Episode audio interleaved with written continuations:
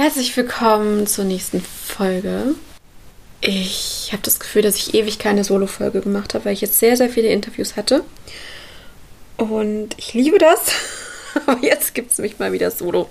Vor allem, das stimmt gar nicht. Wenn ich durchscanne, habe ich das schon getan. Aber lange ist es her, wo ich mal ähm, indoor drinnen war und keine To-Go-Folge gemacht habe. Ich weiß gar nicht, ihr kriegt es, glaube ich, gar nicht immer so mit. Doch wahrscheinlich im Ton. Aber ich sag's auch gar nicht immer, weil ich habe irgendwann mal erwähnt in einer Folge, dass ich manchmal das liebe, dass es mehr flowig ist für mich, wenn ich draußen rumlaufe und da dann schön was abladen kann. Und ich weiß, ihr habt mich viel gehört, als ich jetzt draußen unterwegs war. Und jetzt ist es mal wieder ein bisschen anders, weil ich drinnen bin und mich vorbereitet habe auf die Folge. Wie kam's? Ich. Es ist so. Die letzten Wochen ist bei mir sehr, sehr wuselig. Und wenn ich sage wuselig, heißt das für mich, es kommt irgendwie in einer hohen Frequenz, passieren viele Dinge, wo ich überlege, wie will ich mit umgehen. Es kommen viele Vorlagen vom Leben rein. Was ich damit meine, ist, ähm, ja, dass ich gerade viele Fragen in meinem Kopf habe und viele ähm, Themen, wo ich noch nicht genau weiß, wie ich mit umgehen will. Und in solchen Phasen, wo nicht alles so total geklärt ist, merke ich jetzt einerseits, ich habe so einen Anspruch, dass ich das ganz schnell klären kann. So, mein Kopf will sofort wissen, sag uns, wie gehen wir jetzt damit um? Mit uns meine ich. Sag mir, unserem Körper, meinem Körper, meinem Nervensystem. Ich will jetzt wissen, wie ich das einordnen soll. Sag mir das jetzt, damit ich weiß, was passiert und was jetzt kommt. Und das ist ja irgendwie auch so dieses Kontroll Kontrollding. Ich habe diesen Anspruch, dass wenn irgendwie das Leben an mich eine Frage hat oder mir jetzt gerade was reinwirft, dass ich sofort sagen kann, so, so sieht's aus. Das ist das Ende von der Geschichte. Das machen wir jetzt so, ne? Manchmal merke ich richtig, wie ich dann reindränge in, wenn es eigentlich ja noch gar nicht da ist und nicht geklärt ist und ich auch gar kein Gefühl dazu habe, was will ich und was will ich jetzt gerade hier nicht. Ja, dass ich mich da so ein bisschen auch unter Druck setze und dann denke ich, dann, dann muss der Kopf jetzt hier eine Lösung kreieren und nee, das ist es nicht. Also was ich damit meine ist, ich will euch einfach gerade erzählen, dass bei mir viel los ist und dass ich ja, merke, dass ich gerade den Anspruch versuche, so gut es geht loszulassen, jetzt schon zu wissen, wie ich Dinge einordnen soll oder nicht, mich da so ein bisschen rausnehme. Und als Hintergrund einfach für die Folge, wenn ich so eine wuselige Zeit habe, wo so viel kommt, wo ich ähm, ja, wo es einfach herausfordernder ist und stressiger.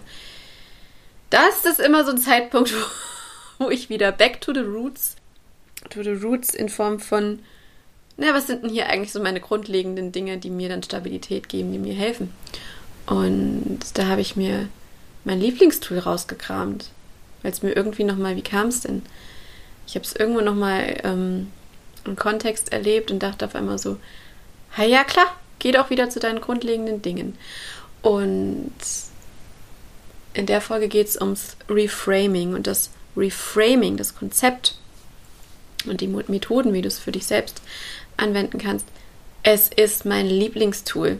Es ist einfach, ich liebe das. Ich liebe das so, so sehr, weil ich finde, es ist einfach so eine grundlegende, aktivierende und selbstermächtigende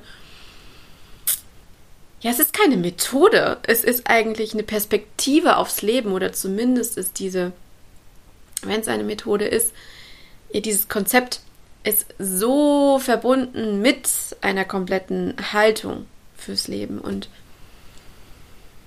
ja, ich mache dir in der Folge, weil es einfach für mich auch gerade wieder so wichtig ist, mich daran zu erinnern, mache ich dir ähm, einmal auf, was das Ganze ist. Was, was ist Reframing?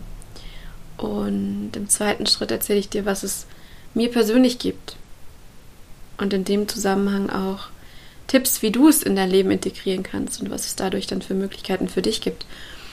Genau, das heißt, die Folge widme ich dem Konzept und allem, was dazugehört des Reframings. Und ich freue mich drauf, weil ich habe mich mal wieder reingestürzt in alles, was ich vor ein paar Jahren eigentlich dazu für mich an Wissen angeeignet habe und bin auch nochmal richtig in die Theorie rein und habe mir ähm, Bilder dazu hochgeholt und ähm, ja, ein paar persönliche Geschichten. Und jetzt freue ich mich dir dir das mit an die Hand zu geben. Also, an der Stelle sage ich Spielstopp und herzlich willkommen auf dem Herzens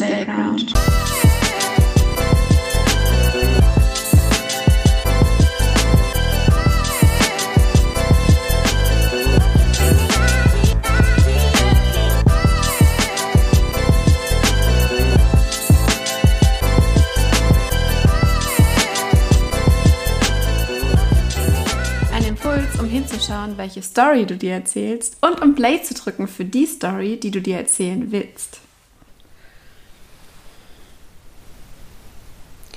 Schön, dass du jetzt bei dir bist und dass du mir jetzt zuhörst.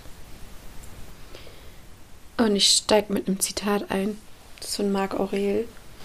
Nicht die Dinge an sich sind es, die uns beunruhigen, sondern vielmehr ist es unsere Interpretation der Bedeutung dieser Ereignisse die unsere Reaktion bestimmt. Wenn du das erkennst, hast du Einfluss auf deine Reaktion, auf deine Reaktion aufs Leben. Reframing. Was ist das? Also letztendlich geht es darum. ich sage zwar jetzt, ich widme dem Ganzen eine ganze Folge, aber, sind wir mal ehrlich, eigentlich geht es ja in meinem Grundkonzept von meinem Podcast und zu, zu dem, vielleicht habt ihr schon gemerkt, was sich so durch alles durchzieht. Gerade wenn ich sage so, ey, welche Story erzählst du dir und welche willst du dir erzählen? Sind wir ja, sagen wir doch mal ehrlich, sind wir in jeder Folge eigentlich da drin. Also das Reframing ist nochmal einfach eine Definition und ein Titel für das, was ich als Haltung fürs Leben habe und was ich euch hier auch mitgeben will, so als, als Grundweg ja, von dem man immer mal wieder abgeht und wo es noch andere Möglichkeiten gibt, das auszuleben und für sich reinzuholen. Reframing, was ist das? Also, übersetzt kann man sagen, es ist ein Rahmen erneuern oder einen neuen Rahmen setzen für etwas. Für was? Es geht darum, wir sind ja alle hier und laufen rum und machen unsere Erfahrungen. Wenn du dir jetzt mal einfach dir überlegst, okay, wie war meine Kindheit, wie war meine Jugend, hast ja so ein Grundgefühl dazu und kannst auch reingehen und kannst die verschiedenen Erlebnisse hochholen. Und vor allem, wenn ich dich frage, so, hey, was waren prägende Erlebnisse? Hol mal eins, wo du sagst, es prägt dich heute noch, ja? Und dann kannst du dir das nehmen, das schnappen, so eins, und stell dir vor, mh, mm, gerade wenn ich dich jetzt frage, okay, warum prägt dich das so? Ja, was erzählst du dir dazu? Kommt vielleicht einmal so, boah, das war richtig scheiße, dass mir das passiert ist. Das war einfach furchtbar und deswegen prägt mich das jetzt. Oder vielleicht war es auch ein schönes Erlebnis und du sagst dir so, boah, das war so schön, das war so erfüllend. Man hat mich, vielleicht hat mich eine ähm, Person so unterstützt und ich fühle das heute noch, als dass mich das einfach so, ja, so stark gemacht hat, ne?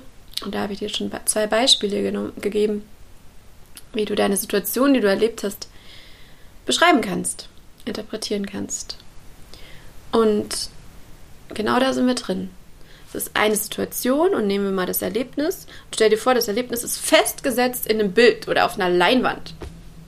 Und dann hast du in deinem Titel, in deiner Beschreibung, deiner Geschichte, was du dir dazu erzählst, hast du dem einen Rahmen umgesetzt. Ja? Also das, das pure Erlebnis, ganz neutral, ohne Bewertung, ist da als Bild Stell dir vor, das, was du dir dazu erzählst, ist der Rahmen, den du drum setzt. Und im Reframing geht es darum, dass das Konzept beschreibt die Möglichkeit des, ey, ich nehme den Rahmen wieder weg und kann einen neuen Rahmen um dieses Bild, um diese Situation setzen. Ja, und bin mal in meine Abschlussarbeit von vor ein paar Jahren reingegangen und habe nochmal geguckt, weil da habe ich mich viel mit Resilienzforschung beschäftigt. Und so Resilienz ist ja so dieses, was macht dich stabil? So, was ist, was ist so, so wie wir das Immunsystem haben, was uns vor, vor Krankheiten schützt, wo der Körper sagt, so, ey, ich stelle mich gut auf, damit ich gut mit allem umgehen kann, gibt es halt auch psychisch und seelisch, würde ich sogar sagen. Und ich liebe, ich liebe ich liebe, liebe, liebe das Thema Resilienz, falls ihr es noch nicht gemerkt habt. Und in der Resilienzforschung ist eben, kann man sagen, läuft das Reframing unter, darunter als ein Tool, was dir ähm, hilft, einfach stabiler zu werden mit den Herausforderungen, die so, die so in deinem Leben passieren. Und Thun Hohenstein beschreibt es als, als die Bereitschaft zum Handeln, verbunden mit der Fähigkeit zu reflektieren. Und letztendlich ist es die Fähigkeit zur Neubewertung und positiven Umdeutung einer Situation, die dir passiert ist. Und vor allem in der Psychotherapie ist das ein Tool, was du nutzen kannst, gerade wenn es so um Reflexion von deiner Biografie geht. Und was ich auch noch eine schöne Definition finde, ist vom Psychotherapeuten Fraser. Er sagt, es ist eine neue Deutung für das Erlebte. Ich hole dich nochmal in dieses Bild rein. Du bist jetzt in einem bestimmten Alter, dann kannst du dir vorstellen, wie viele Jahre du jetzt schon auf, auf der Welt rumläufst und wie viele Erlebnisse du schon hattest. Und wenn du jetzt hier bist, hast du ja unbewusst oder bewusst dir eine Deutung, eine Bewertung für all diese Erlebnisse gegeben. Das heißt, du erzählst dir was dazu. Und mm, am Ende geht es darum, dass du jetzt, wenn du dir das immer weiter erzählst und dann mit 90, 100, keine Ahnung, irgendwann stirbst, hattest du Erlebnisse, die haben sich aneinandergereiht, du hast dir dazu dann etwas erzählt und aus diesem, was du dir daraus erzählst, entsteht ja dann weiterhin deine Zukunft. Ne? Also wir sind ja immer im Hier und Jetzt. Und wenn du zurückguckst, was erzählst du dir dazu? Machst du hier weiter. Das heißt, wenn ich jetzt zum Beispiel zurückgucke und sehe, scheiße, ey, ich habe so einen Scheiß erlebt und der prägt mich. Ja, okay. Ist scheiße, ich kann es nicht ändern. Mir ist das passiert und deshalb habe ich jetzt die und die Angst oder die und die Unsicherheit. So, das ist ein Rahmen, den ich dem aufsetze. Und wenn du jetzt diesen Rahmen da so festhammerst und klebst und ähm, mit allen Mitteln, die du hast, so fest rummachst, dann ist das deine Ausgangsbasis, von der du lebst. Du lebst weiter mit diesem Rahmen. Mir ist das passiert, ich kann es nicht ändern, es ist scheiße. Und vieles ja dann auch, so kenne ich auch von früher, dieses Schuldthema mit. Ähm, weil mir das passiert ist, bin ich jetzt diese Person. Und wenn du diesen Rahmen jetzt so fest drumherum hast, und den Rahmen bis zum Ende dran lässt, dann lebst du so dein Leben. Ja? Und dazu sagt Fraser als Definition, mm, man kann die gleiche Wahrheit aus verschiedenen Perspektiven erzählen. Und wenn die gleiche Wahrheit aus verschiedenen Perspektiven erzählt wird, erzielt das unterschiedliche Wirkungen.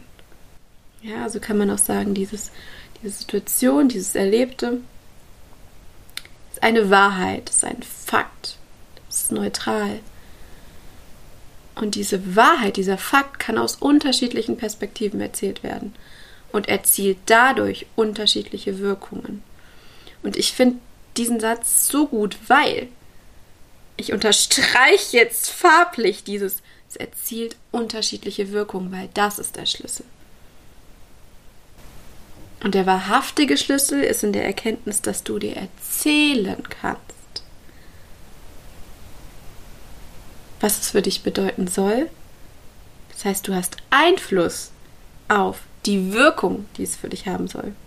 Und das ist doch geil. Und ich packe dir noch was rein. Das ist jetzt aus ähm, der Resilienzforschung, wo es um um Kinder geht, die traumatische Erlebnisse erlebt haben und ganz, ganz, ganz vielen Herausforderungen ausgesetzt. Und dann geht es um eine Forschungsarbeit, wo zwei Psychologen rausgefunden haben oder erzählt haben, dass sie rausfinden wollten, okay, warum gibt es dann Erwachsene, die so viel erlebt haben und denen geht es jetzt richtig, richtig gut. Die sind so stabil und stark, dass man sich denkt, so, ey, das sind so Fortbilder in diesem, wenn man anstrebt, erwachsen, stark, stabil und souverän zu sein. Und also der Schlüssel ist oder die Erkenntnis aus der Forschung, es geht darum, was die Erwachsenen sich zu ihrer Kindheit erzählen. Ja, es geht um die Bedeutung, und das ist der Rahmen, für ein Erlebnis, was dir passiert ist. Was das persönlich mit mir gemacht hat, ist, also ich, ich habe das wirklich im Großmaß für mich angewendet, ja, weil ich hole dich nochmal kurz rein, wo ich herkomme. So Anfang meiner 20er bin ich quasi rumgelaufen und habe für mich die Bedeutung gehabt, für meine, für viele Dinge, die in meiner Jugend und Kindheit passiert sind.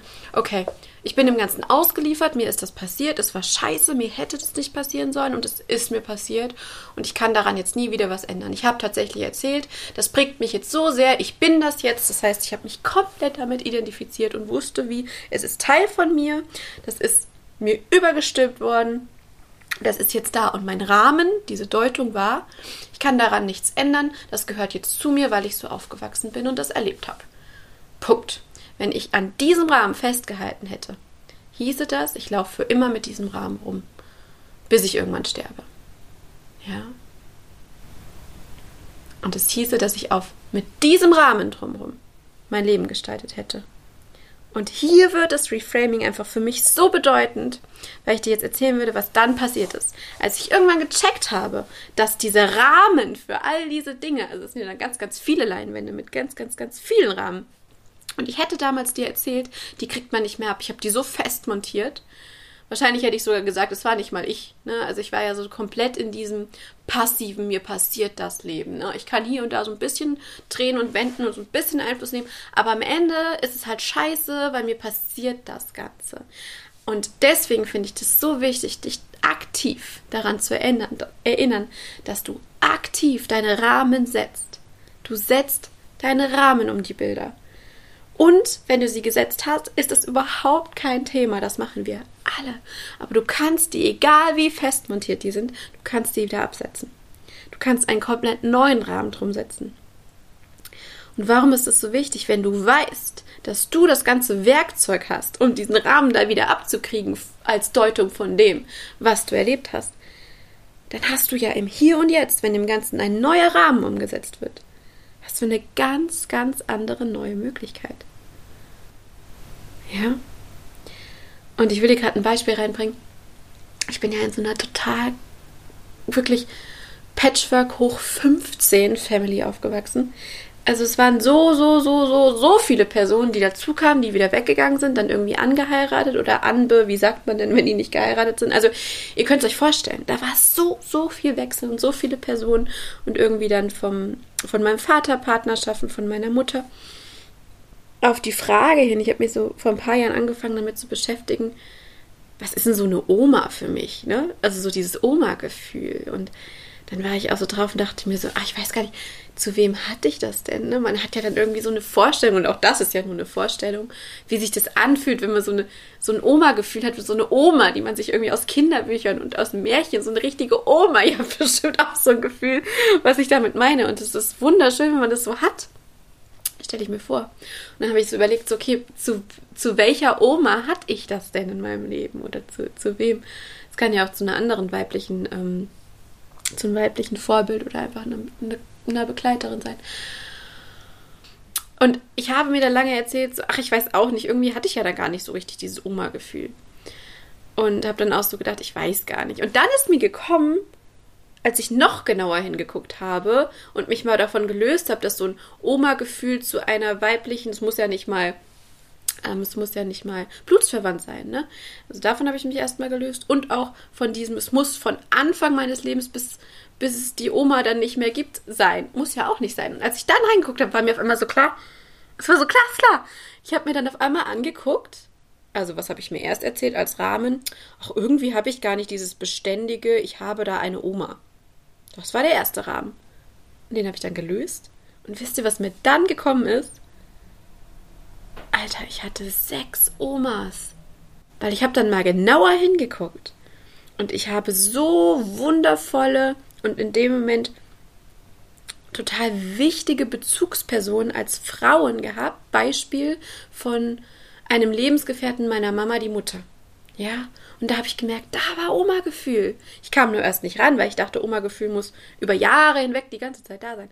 Aber als ich hingeguckt habe, oder zum Beispiel eine Lebensgefährtin von meinem Opa, und dann wurde mir klar, ey, ich, hab, ich hatte sechs Omas. Wer kann das schon von sich erzählen? Und wie schön ist das?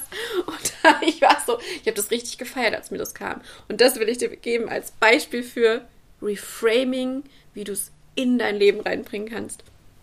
Und das ist ein kleines Beispiel. Und ich sagte, das habe ich irgendwann im auf Hochtouren im Großformat für meine ganze Biografie gemacht, weil wenn du Bock drauf hast und einmal anfängst und merkst, wie geil es ist, wenn du dir auf einmal erzählst, ey, und dann fängst du mit was Kleinem an, wo du erzählt hast, scheiße Mann, das hätte mir nicht passieren sollen. Und ich tue jetzt die und die Dinge nur weil damals der und der und die und die das gemacht hat oder weil mir das passiert ist.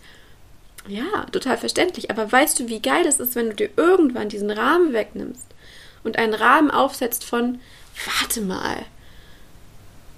Und jetzt pass auf, mit warte mal. Wenn du es machst, ich gebe dir jetzt die Fragen dazu, die ist sozusagen das Werkzeug, um deinen festgefahrenen Rahmen für Situationen zu lockern. Schnapp dir mal eine Situation, wie ich es eben schon meinte. Schnapp dir mal eine, die dir passiert ist, wo du jetzt noch das Gefühl hast, das hätte dir nicht passieren dürfen und dir würde es jetzt viel, viel besser gehen, wenn dir das in deiner Kindheit oder Jugend nicht passiert wäre. Schnapp dir mal so eine Situation, wo du der Überzeugung bist, du wärst jetzt viel freier, du wärst viel glücklicher, dir würde es besser gehen, wenn dir das nicht passiert wäre. Das ist dein Bild. Und jetzt schau dir diesen Rahmen dazu an der Rahmen, dass du dir erzählst, das hätte nicht passieren dürfen. Es war scheiße, dass das passiert ist. Und du bist jetzt unglücklich, unzufrieden, unsicher. Setz da ein, was du willst. Also guck, was du dir erzählst, weil dir das passiert ist. Hast also deine Deutung für diese Situation. Und jetzt hole ich das Werkzeug raus. Frag dich, Was könnte ein Vorteil sein, dass du das erlebt hast?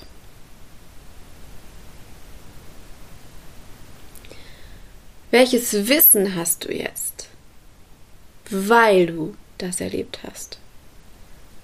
Was, was weißt du jetzt, was du nicht wissen würdest, wenn du das nicht erlebt hättest? Welche Erkenntnis hast du jetzt, die du nicht haben würdest, wenn du das nicht erlebt hättest? Was kannst du jetzt fühlen, was du nicht fühlen könntest, wenn du das nicht erlebt hättest? Und stell dir vor, du gibst dir den Auftrag, die beste Version, die schönste Deutung für diese Situation rauszufinden. So, hier bitte, ich gebe dir jetzt den Auftrag. Such die aller, aller, aller schönste Deutung. Im Sinne von such die Deutung, die hinterher bei dir etwas auslöst in Richtung Gott sei Dank ist mir das passiert. Zum Glück ist mir das passiert. Die hingeht in Richtung das Leben passiert dir für dich. Das Leben gibt dir die Vorlagen für dich. Alles, was du erlebt hast, egal wie scheiße es in dem Moment war, ist für dich passiert. Und stell dir vor, selbst wenn du denkst, ach, ich weiß nicht, ob das so ist, dann tu so und spiel damit und stell dir vor, du bist in dieser Perspektive aufs Leben. Wenn das Leben dir all die Dinge maßgeschneidert für dich gibt, warum hast du diese Situation bekommen? Und such die schönste Geschichte dazu, die schönste Deutung. Weil ich kann es dir sagen, weil ich lebe daraus und ich meine das ernst und manchmal fliege ich raus, aber ich komme immer wieder zu dieser Basis zurück. Das Leben ist für dich. Das Leben kreiert für dich. Du kreierst mit dem Leben für dich. Und alles, was du bekommen hast, ist maßgeschneidert für dich. Und wie sieht dein Leben aus, wenn du dir das ab jetzt als Grundhaltung nimmst, wann immer du es schaffst, den Zugang dazu zu kriegen? Weil, ey, ich weiß ganz genau mit einer so hohen oh, Sicherheit, ich, ich kann es unterschreiben, du hast Situationen erlebt, und da kannst du auch mal durchscannen als Beweis für deinen Kopf, wo du in dem Moment dachtest, das darf dir nicht passieren, und du in Abwehr gegangen bist und hinterher gemerkt hast, Gott sei Dank ist mir das so, und das ist die Essenz von dem, was ich damit meine. Ja? Und deshalb wünsche ich dir jetzt ganz viel Spaß. Ich liebe dieses Reframing-Bild. Schau, egal wie fest deine Rahmen sind, locker sie auf. Und das Geile ist, du kannst das so oft machen, wie du willst, weil du kreierst das Ganze. Du machst das. Und wie geil ist es, wenn du jetzt im Hier, jetzt wo du bist, da links ist deine ganze Vorgeschichte, deine ganze Vergangenheit, rechts ist deine Zukunft. Und die Zukunft wird ja aus dem Stoff gemacht von dem, was du dir jetzt erzählst. Also such die aller, aller Version und setz die als Rahmen drum. Und zum Abschluss lese ich dir noch eine Geschichte vor. Das ist eine Tao-Geschichte, also eine chinesische Geschichte. Ein armer chinesischer Bauer hatte nur ein Pferd und einen Sohn. Eines Tages lief ihm sein Hengst davon, und die Nachbarn bedauerten ihn sehr und sagten, was für ein Unglück er doch habe. Der Bauer antwortete darauf, ob es ein Glück ist oder ein Unglück, wer kann das schon sagen? Tage später kam der Hengst mit einem Rudel Wildpferde zurück, und der Bauer war auf einmal der reichste von allen. Wieder kamen die Nachbarn zum Bauern und sagten, was das wohl für ein Glück sein muss, das dieser Bauer hat. Und der Bauer antwortete, ob es ein Glück oder ein Unglück ist. Wer kann das schon sagen? Am nächsten Tag versuchte der Sohn eines der Wildpferde zu zähmen. Er stürzte dabei vom Pferd und brach sich das Bein. Wieder kamen die Nachbarn zum Bauern und bedauerten ihn und meinten, boah, was für ein Unglück er doch habe. Der Bauer antwortete darauf, ob es ein Glück ist oder ein Unglück. Wer kann das schon sagen? Tage später brach ein Krieg aus und alle jungen Männer wurden zum Militär eingezogen und mussten in den Krieg ziehen. Der Sohn des Bauern wurde wegen seines gebrochenen Beines nicht eingezogen. Und jetzt danke ich dir fürs Zuhören. Bis zum nächsten Mal. Jana.